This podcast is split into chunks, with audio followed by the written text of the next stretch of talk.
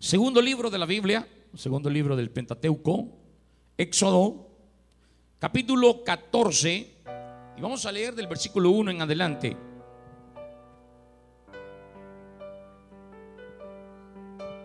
Gloria a Dios. Vamos a leer la palabra del Señor. Dice, habló el Señor a Moisés diciendo, di a los hijos de Israel que den la vuelta y acampen delante de Peairó, entre Migdol y el mar hacia Baal Zephón.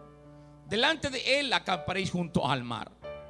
Porque Faraón dirá de los hijos de Israel, encerrados están en la tierra, el desierto los ha encerrado. Y yo endureceré el corazón de Faraón para que los siga. Y seré glorificado en Faraón y en todo su ejército. Y sabrán los egipcios que yo soy el Señor. Y ellos lo hicieron así. Y fue dado aviso al rey de Egipto que el pueblo huía. Y el corazón de Faraón y de sus siervos se volvió contra el pueblo y dijeron, ¿cómo hemos hecho esto de haber dejado ir a Israel para que no nos sirva? Y unció su carro y tomó consigo su pueblo y tomó 600 carros escogidos y todos los carros de Egipto y los capitanes sobre ellos. Y endureció el Señor el corazón de Faraón, rey de Egipto, y él siguió a los hijos de Israel, pero los hijos de Israel habían salido con mano poderosa. Siguiéndolos pues los egipcios con toda la caballería y carros de Faraón, su gente de a caballo y todo su ejército, los alcanzaron acampados junto al mar al lado de Piairó, delante de Baal Zephón. Y cuando Faraón se hubo acercado, los hijos de Israel alzaron sus ojos y he aquí que los egipcios venían tras ellos. Por lo que los hijos de Israel temieron en gran manera y clamaron al Señor. Y dijeron a Moisés, no había sepulcros en Egipto que nos has sacado para que muramos en el desierto. ¿Por qué has hecho así con nosotros que nos has sacado de Egipto? ¿No es esto lo que te hablamos en Egipto? Diciendo, déjanos servir a los egipcios, porque mejor nos fuera servir a los egipcios que morir nosotros en el desierto. Y Moisés dijo al pueblo, no temáis, estad firmes y ved la salvación que el Señor hará hoy con vosotros. Porque los egipcios que hoy habéis visto, nunca más para siempre los veréis. El Señor peleará por vosotros y vosotros estaréis tranquilos. Entonces el Señor dijo a Moisés, ¿por qué clamas a mí? Di a los hijos de Israel que marchen. Y tú alza tu vara y extiende tu mano sobre el mar y divídelo. Y entren los hijos de Israel por en medio del mar en seco. Versículo 15 dice, entonces el Señor dijo a Moisés, ¿por qué clamas a mí? Di a los hijos de Israel que marchen. Aleluya, iglesia. Este es el pueblo que marcha victorioso. Esta es la iglesia que marcha victorioso. Amén, amada iglesia. Dígale a su hermano, avancemos. Voltea con su mano, dígale, avancemos. Sigamos adelante. Continuemos. Amén. Aleluya. Tome su lugar, amada iglesia.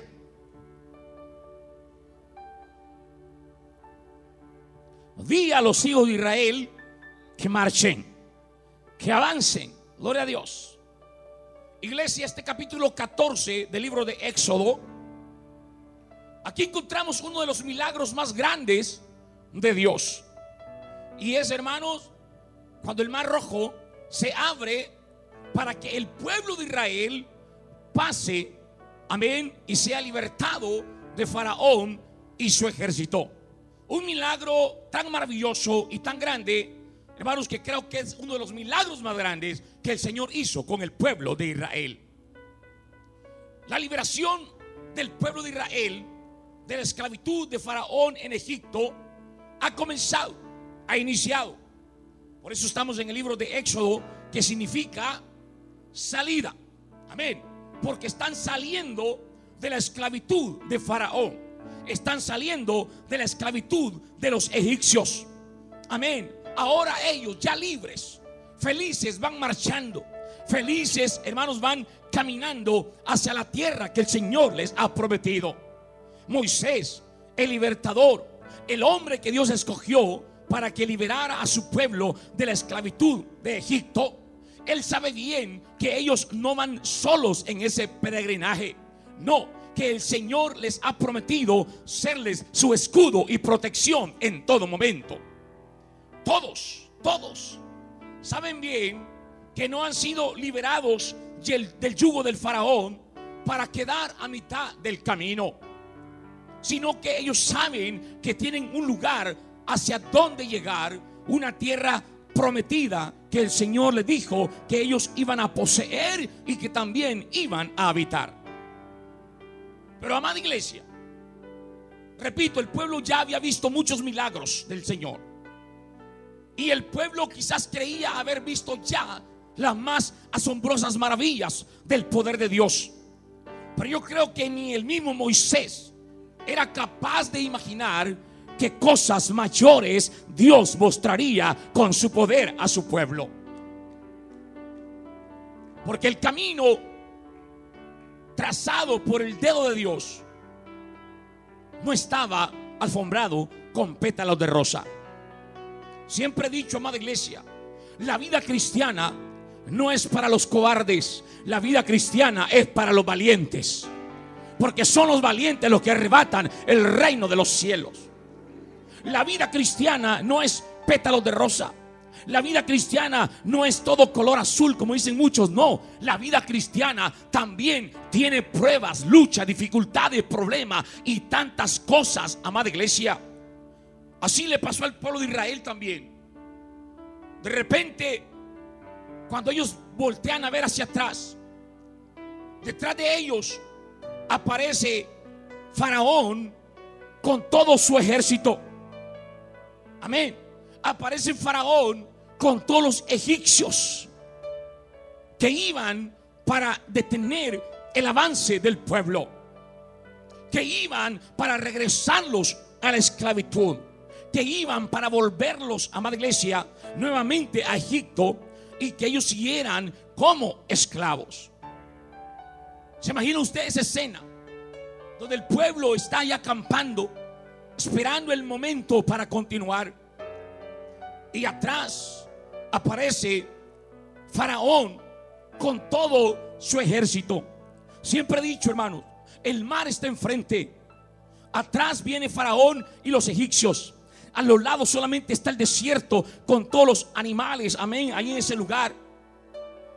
Moisés como el líder, hermanos, corre a un rincón.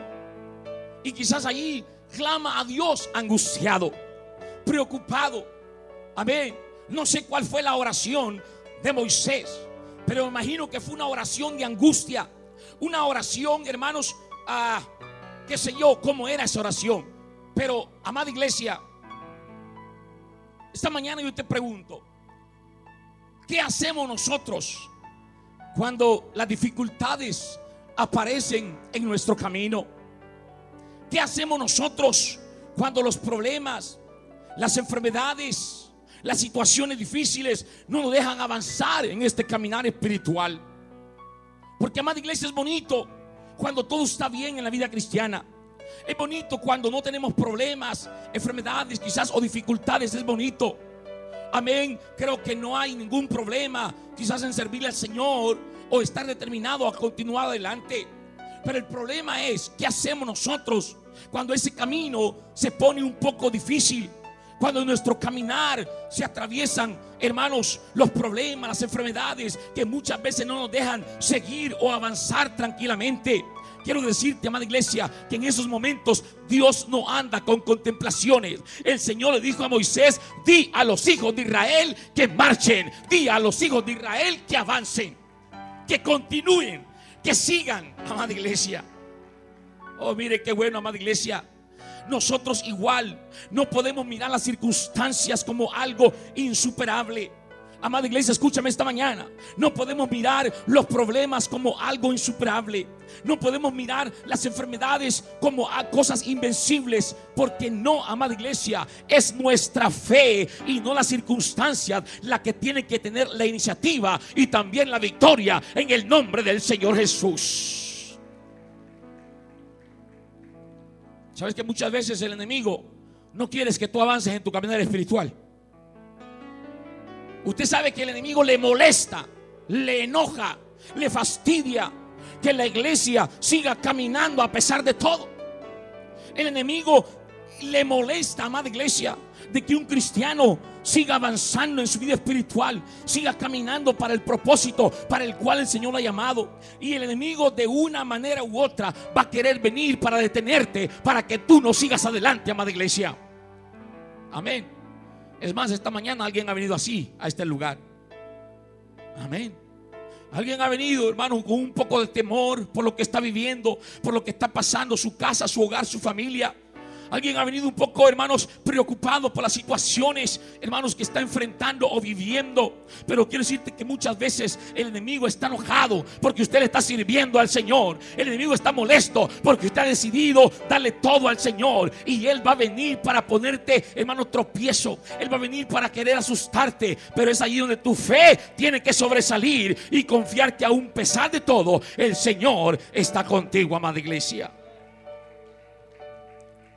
Ahora, ¿qué nos enseña el Señor al decirle a Moisés, di a los hijos de Israel que marchen, que continúen, que avancen? Mira iglesia, Dios nos ordena avanzar porque Él desea mostrarnos su poder. Cuando dicen amén esta mañana? Dios nos ordena avanzar porque Él desea mostrarnos su poder. Fíjese usted acá en este ejemplo que tenemos en la Biblia que hemos leído esta mañana. La orden de Dios, la orden de caminar es dada antes, antes, escuche bien, antes que el mar se aquiete y ante ellos se abra un camino. Fíjese bien usted, amada iglesia. La orden de Dios viene antes de que el mar se aquiete y que se abre el camino para que ellos puedan pasar. La orden de Dios viene y dice, di a los hijos de Israel que marchen. No hay puentes para avanzar. No hay puentes para atravesarlo.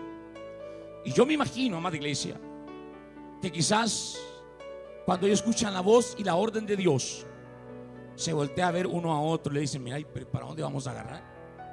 Amén. Mira, pero ¿para dónde vamos a avanzar? Amén. ¿Para dónde vamos a ir? Se sienten encerrados en un callejón sin salida. Repito, atrás viene Faraón enojadísimo. Viene, hermanos, violento. Y trae todo su ejército, sus caballos, sus carros. Porque él va a regresar a Israel a la esclavitud. Amén. Adelante de ellos está el mar imponente. A los lados el desierto. Y de repente un temor, amada iglesia, invade al pueblo. Y ellos sienten que quizás van a morir. Amén. Y en esa preocupación, ¿sabe lo que hacen? Comienzan a quejarse y comienzan a pelear con Moisés. Oh Moisés, ¿para qué nos sacaste de Egipto? Moisés, esto es lo que te dijimos. Era mejor estar allá de esclavo que morir en el... y comienzan a pelear con Moisés, con el líder, con el pastor. Amada iglesia, ¿qué hacemos nosotros cuando estamos en situaciones iguales? Amén. Pregúntese esta mañana. ¿Qué hacemos nosotros cuando estamos en momentos iguales que el pueblo de Israel? Que no tenemos salida, que no encontramos la luz de la salida, no encontramos el final del túnel, no vemos para dónde ir, no vemos para dónde agarrar. ¿Qué hacemos, amada iglesia? ¿Comenzamos a quejarnos? Ah, comenzamos a renegar quizás. Comenzamos a pelear con Dios. O continuamos adelante en medio de las dificultades. ¿Qué hacemos, amada iglesia? Tenemos ganas de regresar mejor al mundo. Tenemos ganas de volver a la esclavitud de, de Faraón, el diablo nuevamente. O decimos, yo voy a seguir adelante, a pesar de todo, yo voy a continuar, a pesar de todo voy a seguir, porque sé que estoy en un desierto y tengo que llegar al otro lado. Ay, mira, madre iglesia, yo quiero decirte, mira, en esta situación que nosotros vemos acá, mira, el Señor pudo haber actuado de muchas maneras para salvar a su pueblo, ¿sí o no? Claro que sí. ¿Qué tal si el Señor mataba a todos los caballos de los, de los egipcios? ¿Qué tal si le botaba todas las, todas, todas las ruedas de, los de, los, de las carretas?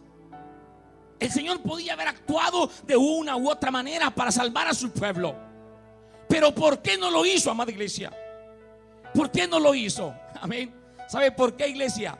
Porque precisamente en las horas de mayor angustia y cuando más perdido parece todo, es cuando Dios hace sus mayores milagros. Aleluya. Alguien que le dé un fuerte aplauso al Señor esta mañana, porque Él es el Dios de lo imposible. Él es el Dios que todo lo puede. Y es allí donde Dios se quiere glorificar, amada iglesia. Esa es su especialidad, los imposibles. Aleluya. Oh, esa es su especialidad, amada iglesia. Los imposibles. Hoy mismo, en este día, en esta mañana, quizás alguien vino con una situación que no lo deja tranquilo. Alguien está pasando una situación que le está robando la paz. Pero yo quiero decirte esta mañana que el Señor Jesús quiere mostrarte tu poder. El Señor Jesús quiere mostrarte su poder ahora, ahora, ahora. El Señor quiere enseñarte que Él es el que tiene la primera y la última palabra en nuestra vida, amada iglesia. Escúchame bien. Si el hombre le ha dicho no se puede, es imposible.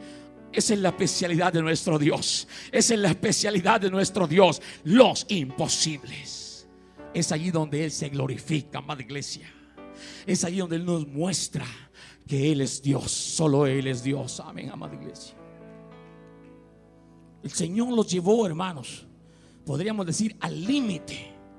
El Señor los llevó hasta la última consecuencia al pueblo de Israel. Porque Él quería mostrarles, amada iglesia, su poder. Él quería mostrarles que Él es el que tiene el control de todo. Dios espera de nosotros, iglesia, que sepamos descubrir en las dificultades la ocasión para que el milagro se haga en nuestra vida. Oh, mira, cada problema, cada enfermedad, cada situación difícil que viene a nuestra vida, ¿sabes qué es, amada iglesia? Es un milagro que el Señor Jesús quiere hacer en nosotros. Sí, por eso nunca pongas a renegarte. Escúchame por favor, iglesia. Yo sé que es un poco difícil de entender esto. Yo sé que es un poco difícil de captar esto. Amén. Pero por favor, yo te repito, cuando estés pasando un momento difícil, no te quejes, por favor.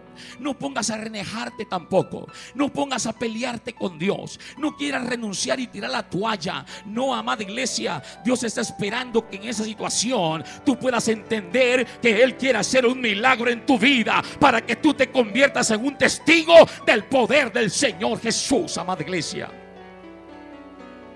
Oh, no dudemos nosotros en creer, amada iglesia.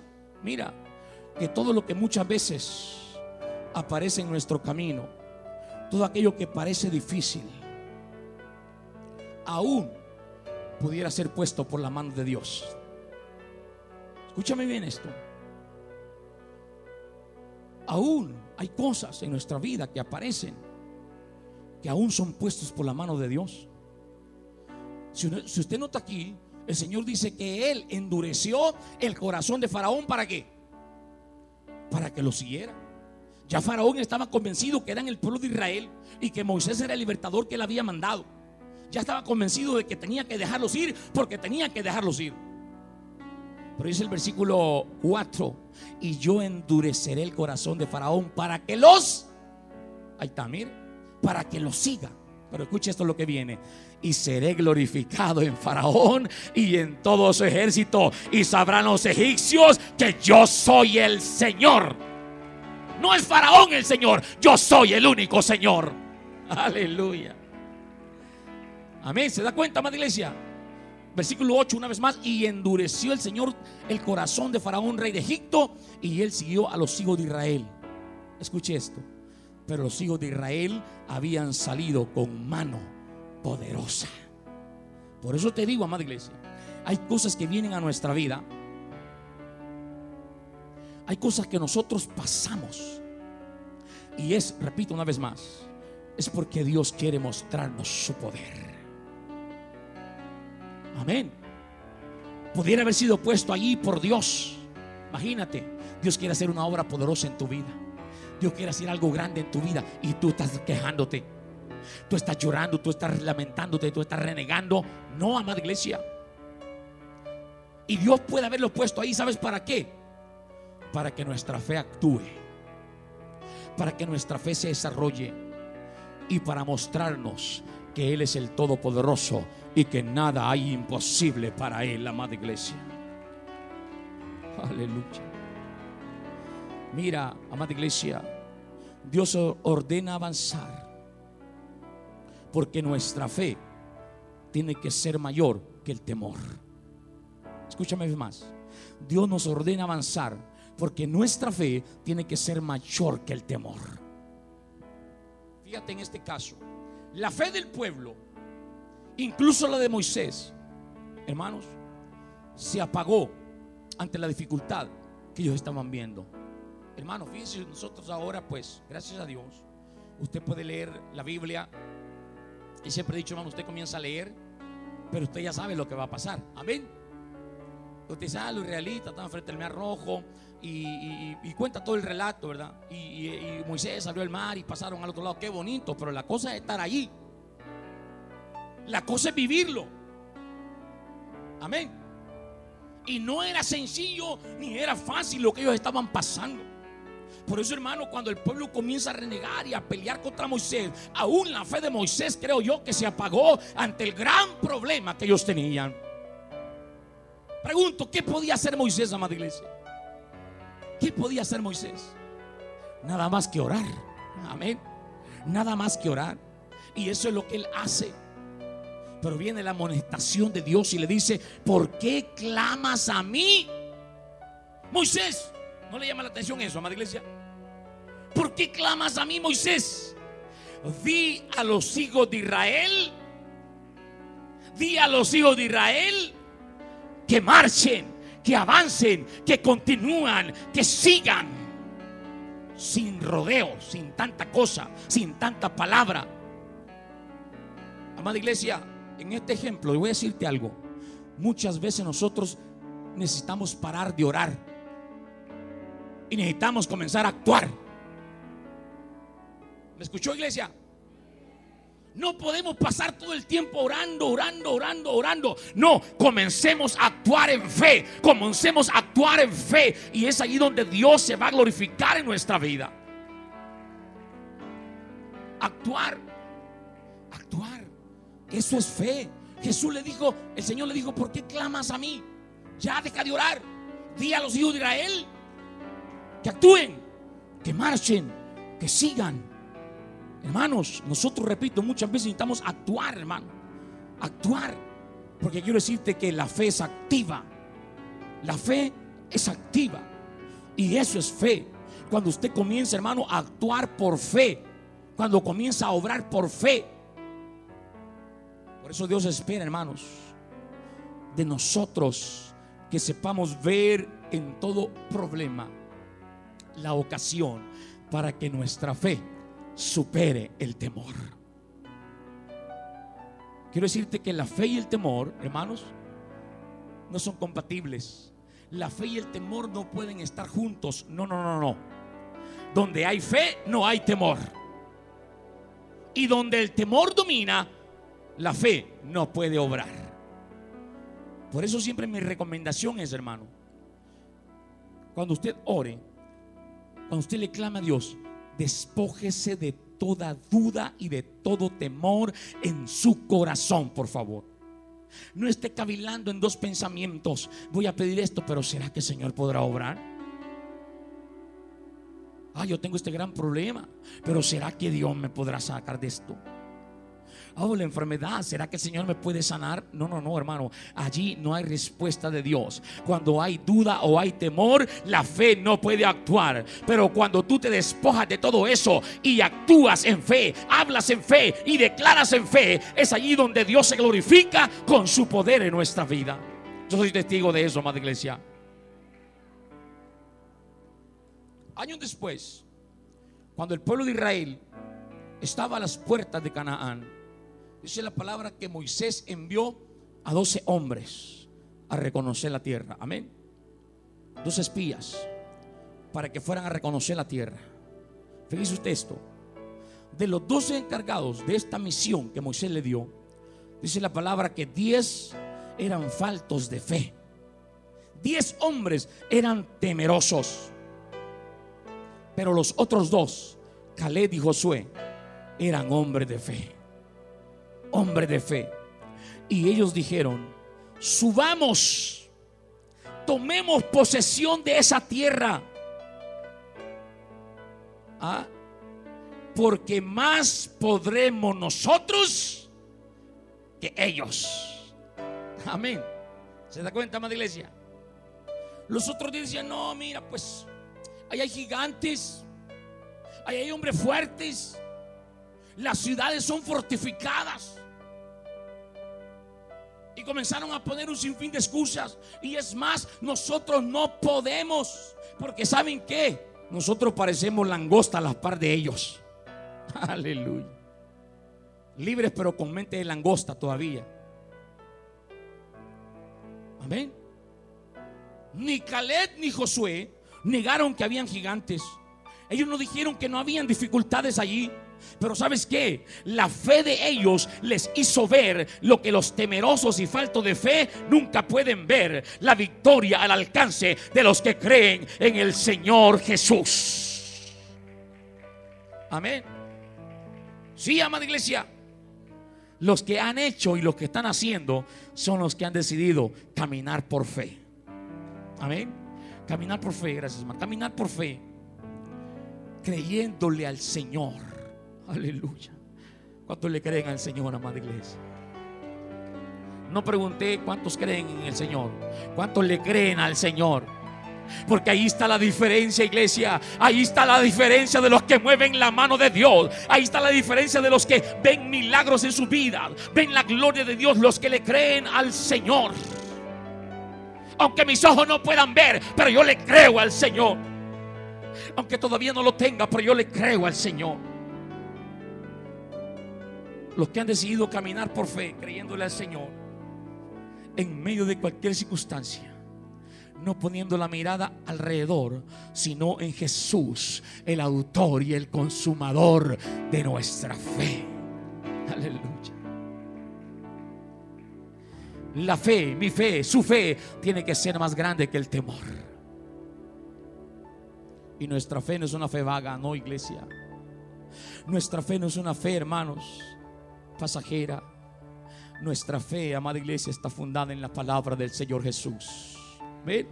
Nuestra fe está fundada en la palabra de nuestro Dios. Mira, el Señor desea avanzar, ¿sabes por qué? El Señor desea que nosotros avancemos, ¿sabes por qué? Porque Él va frente de nosotros. Él va al frente de su pueblo. Él va al frente de la iglesia. Así se lo prometió a Moisés. Cuando Moisés todavía era un pastor de ovejas allá en el desierto, cuidando las ovejas de su suegro Jetro. El Señor se le apareció a Moisés y le dijo: Moisés, Moisés, quiero que tú vayas a hablar con Faraón y dile que deje ir a mi pueblo. Hoy, ¿quién soy yo para ir ante Faraón? Amén. ¿Sabes qué le dijo el Señor? El Señor le dijo, mi presencia irá contigo. Mi presencia irá contigo. Mi presencia irá contigo. Aleluya, amada iglesia. Tenemos que darnos cuenta de esta gran verdad, amado hermano. El Señor nunca nos hace caminar por caminos difíciles sin que su presencia nos acompañe. Ah. Nunca jamás, por favor, amada iglesia, usted exprese palabras negativas en su vida que de su corazón no salgan, palabras vagas ni necias. diciendo, ay, quizás el Señor me ha dejado. Es que mire cómo estoy. Es que mire cómo me encuentro. Quizás el Señor me abandonó. Quizás ya el Señor se olvidó de mí. No, amada iglesia, no declare palabras negativas. Porque quiero decirte que el Señor siempre está contigo. El Señor siempre va de tu lado. El Señor siempre va delante tuyo, amada iglesia. En el Salmo 23, 4, David dice, aunque ande en valle de sombra y de muerte, no temeré mal alguno, porque tú estarás conmigo. Esta mañana alguien puede declarar, el Señor está conmigo. Estoy pasando el valle de la enfermedad, pero el Señor está conmigo. Estoy pasando el valle de la escasez, pero el Señor está conmigo. Estoy pasando el valle del problema, pero el Señor está conmigo. Y Él es mi pastor y nada me va a faltar. Tenemos que saber, amada iglesia, y estar seguros que Él siempre está con nosotros. Y no es porque yo te lo estoy diciendo, es porque su palabra lo dice. Y es una de las promesas más grandes a las que yo me aferro cada día. Cuando el Señor me dijo allá en Mateo 28, 20, y aquí yo estoy con vosotros. He aquí yo estoy. Escuche esto, iglesia. El Señor te dice este día, yo estoy con vosotros. Yo estoy contigo, iglesia. Yo estoy contigo. Si llegamos al día de mañana en la misericordia de Dios, usted una vez más lee esa palabra y el Señor le vuelve a decir, yo estoy contigo. Yo estoy contigo. Yo estoy, alguien, alguien que diga el Señor está conmigo. El Señor está, dígalo con fe esta mañana. Diga el Señor está conmigo. El Señor está conmigo. El Señor está conmigo.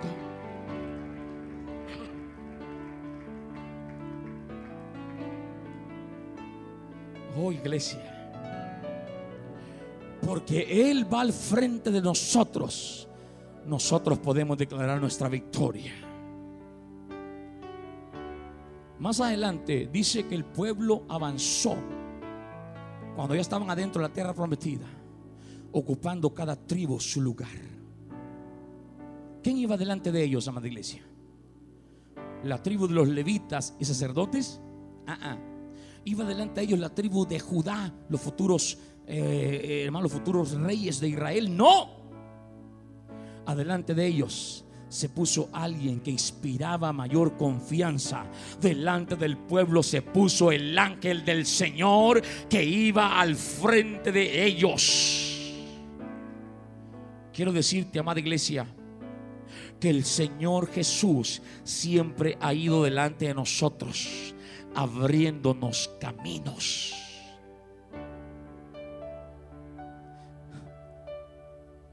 Si esta iglesia ha llegado hasta aquí, es porque Dios va delante de nosotros. Si esta iglesia ha llegado hasta este día, es porque el Señor va delante de nosotros, amada iglesia. No es porque aquí llegamos cuatro pastores, no es porque aquí hayan los líderes mejores de la iglesia. Aquí es porque el Señor va delante de este pueblo. El Señor va delante de esta iglesia. Y Él va delante, amada iglesia, abriendo camino, quebrando cadena, sacando espino. Y Él va delante limpiándonos todo, todo, todo. Para que nosotros marchemos, marchemos, marchemos. Sigamos y avancemos sin temor. Porque Él va al frente. Es más, si usted ha llegado hasta el día de hoy, es porque Él va delante de usted. Sí, amada iglesia. Muchos de, muchos de los que están aquí o alguien que está aquí esta mañana, quizás pensó hace unos días atrás, yo no voy a llegar hasta el, hasta el mes de abril. Yo no voy a llegar hasta el, hasta el 7 de abril quizás. O quizás yo no voy a llegar a la mitad del año. O que ha estado pensando, no lo sé. Pero quiero decirte esta mañana que si tú has llegado hasta aquí es porque el Señor está contigo. Es porque el Señor va delante tuyo. Es porque el Señor va delante de ti, hermano. Y aunque tú creas que no puedes, el Señor está contigo y si puedes. Aunque creas que es difícil, hermano, el Señor va contigo y Él te lo pone fácil. Oh, iglesia, Él está con nosotros. Somos más que vencedores en el nombre de Jesús. Somos más que vencedores en el nombre de Jesús. Hermano, hermana, no dudemos de su presencia. No jamás avancemos confiadamente. Sigamos adelante porque Él va delante de nosotros. Continuemos, continuemos. No te rindas. No te rindas. Aunque la lucha sea dura. Aunque la lucha y la guerra sea dura. Aunque la batalla sea recia, hermano, mantente firme, parado en la convicción de que el Señor está peleando por ti. La palabra de Dios dice, oiga lo que dice hermano, el Señor peleará por vosotros y vosotros estaréis. ¿Cuántos están tranquilos? Aleluya. ¿Cuántos están tranquilos? Esa tranquilidad que habla aquí no dice que yo me voy a acostar allá y que el Señor lo haga todo. No significa que me voy a ir para la playa y hay que el Señor ahí vea lo que hace Él. No significa que yo me voy a ir allá, hermanos, para, para el parque, allá, estarme acostado sentado allá. Y hay que, es que el Señor está peleando por mí. No.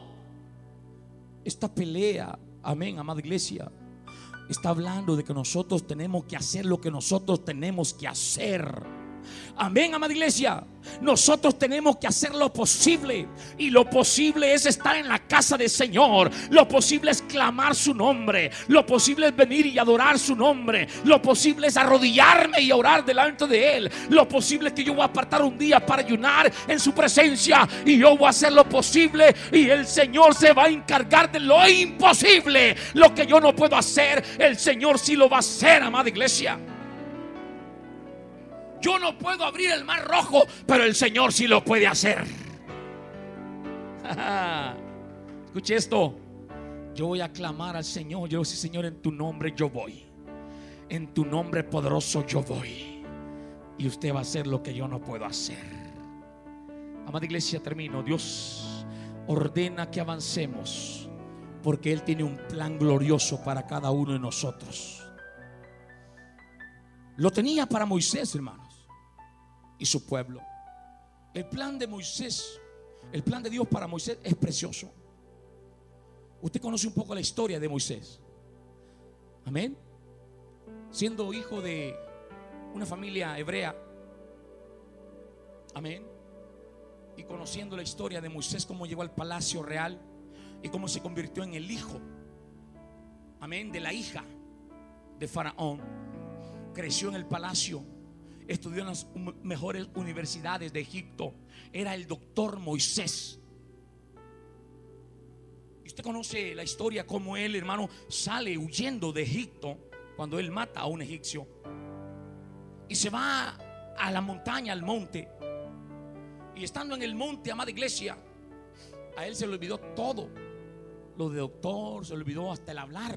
Porque cuando Dios le llama, ¿qué le dijo? Soy tartamudo. Amén. Y fíjese usted, de ser un, de ser un príncipe, ahora es un pastor de ovejas, cuidando las ovejas de su suegro Jetro. Amén. Pero algo precioso me, gusta, madre iglesia. ¿Sabes qué? A los 40 años Moisés huye de Faraón. Cuando el Señor, cuando el Señor lo llama, tenía 80 años. Oiga bien, hermano Señor. Hermano Señor. Moisés tenía 80 años cuando el Señor lo llamó para cumplir su propósito. Moisés, tú vas a ir a Egipto y vas a ir a hablar con Faraón. Señor, yo no, yo no soy nada. Mira, si hasta tartamudo me hice ya. Ya se me olvidó todo. Es que yo no, yo, yo no te quiero como príncipe. Yo no te quiero como doctor. Yo quiero que entiendas que no eres tú, que soy yo en ti, soy yo en ti. Por eso no lo importante, hermano, no es con, cómo tú vayas, sino con quién vas. Y Moisés, el Señor lo manda a libertar al pueblo y Moisés lo hace. Ese es el propósito de Dios para Moisés. Ahora el Señor tenía un plan para Moisés y tenía un plan para su pueblo. Era sacarlo de Egipto y llevarlos a la tierra prometida. Pero el plan de Dios, amada iglesia, no era sacar al pueblo, oiga bien esto, Y no pensaba, hermanos, dejarlos abandonados en el camino o tirados en el desierto. No. No. Muchas iban a ser las dificultades. Muchos iban a ser los problemas. Muchos iban a ser, hermanos, los enemigos en contra. Pero ¿sabes qué? La mano de Dios se había extendido para sacarlos de todas ellas. Iglesia, Dios nunca nos desampara. Ni nunca olvida sus propósitos para con nosotros.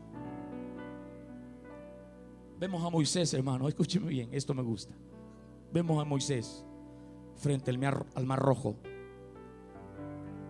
diciéndole el Señor, Moisés, divide el mar.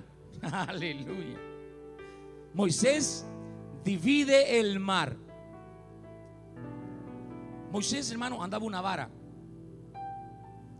De primero se llama la vara de Moisés. Más adelante se llama la vara del Señor. Amén. Anduvo una vara, andaba una vara.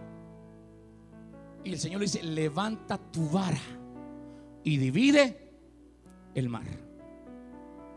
Mire, hermano, Moisés con esa vara había hecho milagros allá en Egipto. Amén. Había hecho milagros maravillosos con esa vara en Egipto. Pero el problema era, hermano, que ahora sería lo mismo, obraría lo mismo frente al mar. Obraría lo mismo frente al mar. ¿Y por qué no, pues, amada iglesia? ¿Por qué no? Si el Señor puede hacer cosas mayores de las que ha hecho en otro tiempo. ¿Cuántos lo creen, amada iglesia? ¿Cuántos creen que el Señor puede hacer cosas mayores de las que nos ha mostrado hasta el día de hoy? Yo sí lo creo, yo sí lo creo, que el Señor puede hacer cosas grandes todavía con nosotros. Mira, el Señor nos ha rescatado de la esclavitud del mundo. Amén.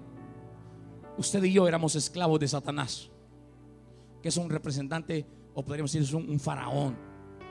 Estamos allá en el mundo, que es representación de Egipto. El mundo es Egipto, Faraón es Satanás. Y allá nos tenía de esclavos. Hacíamos lo que él quería. ¿Ah? Hacíamos lo que él nos mandaba. Pero un día el Señor llegó a nuestras vidas y nos rescató de la esclavitud del mundo. Rompió las cadenas de opresión del enemigo. Pero no solamente eso, esta mañana yo te declaro que el Señor tiene un plan maravilloso para tu vida. El Señor tiene un plan grande para tu vida. El Señor tiene algo precioso para tu vida, amada iglesia. Al decirle el Señor a Moisés, levanta tu vara, levanta tu vara nos hace entender que Moisés no había dejado la vara. Ahí la llevaba la varita, Moisés. Amén. Pero lo único que la llevaba caída, amada iglesia. Ya no la llevaba arriba, la llevaba abajo. Creo que quizás por hermano, por la situación que estaba viviendo. Repito, con esa vara Moisés había hecho milagros maravillosos. Había inspirado confianza. Y con esa misma vara, Dios espera ahora que Él realice nuevos milagros nuevos milagros, milagros mayores todavía. Iglesia, ¿cuántos hemos recibido milagros de parte de Dios? Yo soy testigo del poder de Dios, amada iglesia. He recibido milagros maravillosos del Señor. He escuchado también milagros poderosos, hermano. Wow, yo me gozo. Yo me gozo, hermano, de nuestro Dios. Me he dado cuenta ahora que he estado frente del programa, amada iglesia. Mira, hay hermanos que hay gente que me llama a mi celular, a mi teléfono. Yo no los conozco, amada iglesia, escúchame bien. Yo no sé, solo me dicen, yo doy mi número al aire, ellos lo agarran. Y de repente me cae una llamada, hermano Ciro. ¿Usted es hermano Ciro? Sí, yo soy. Mire, yo soy un amigo, le llamo de tal lado, ¿sí? Yo quiero contarle algo y empiezan a testificar, hermano, de cosas poderosas cosas maravillosas, amada iglesia, milagros sorprendentes. Y me dicen, yo no puedo llamar a la hora del programa porque no, no me entra la llamada. Mejor le llamo a usted y me empiezan a contar, hermano, cosas poderosas. Hay otros que pueden hacerlo a través de la radio. Usted lo escucha, los milagros que el Señor está haciendo todavía en este tiempo, hermano. Hay gente que está siendo sanada de cáncer. Hay gente, hermano, que el Señor la está levantando de leucemia. Hay gente que el Señor la está levantando, hermano, de cosas imposibles. ¿Sabes por qué? Porque, hermano, nosotros somos testigos del poder maravilloso que hay en el nombre de nuestro Señor Jesús. Nosotros hemos recibido milagros de parte de Dios. Hemos visto su mano de poder obrar en nuestras situaciones. Escúchame esto, iglesia, pero voy a hablar con alguien esta mañana. El Señor le va a hablar, le va a, hablar a alguien esta mañana. Escúchame esto.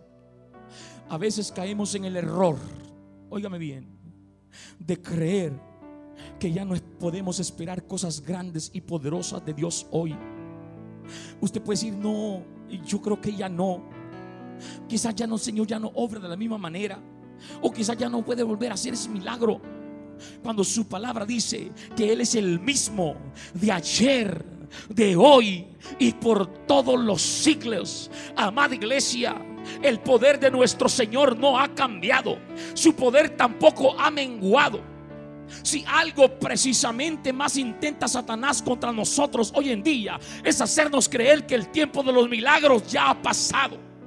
O que los milagros eran para aquellos Ah, pero no para nosotros. No, amada iglesia. Jesús, nuestro Dios, sigue obrando, sigue obrando. Él sigue manifestando con su poder, amada iglesia. Y los que creen, los que le creen, son los que ven la gloria y el poder del Señor Jesús obrar en su vida. Sí, Él es el mismo.